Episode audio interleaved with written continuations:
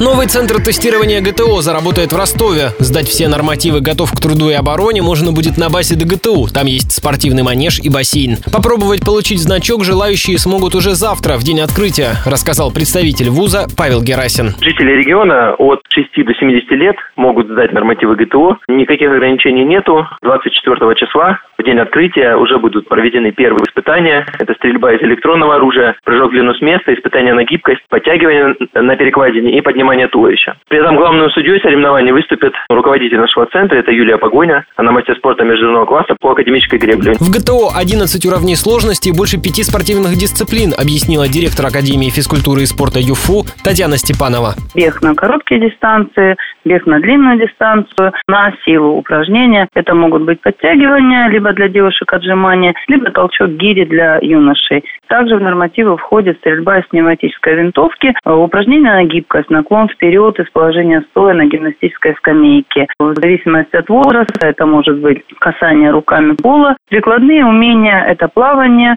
туристический поход. В Ростове есть еще два центра тестирования ГТО на базе стадиона «Арсенал» и во второй спортивной школе. Напомню, указ о возрождении норм «Готов к труду и обороне» президент Путин подписал в октябре прошлого года.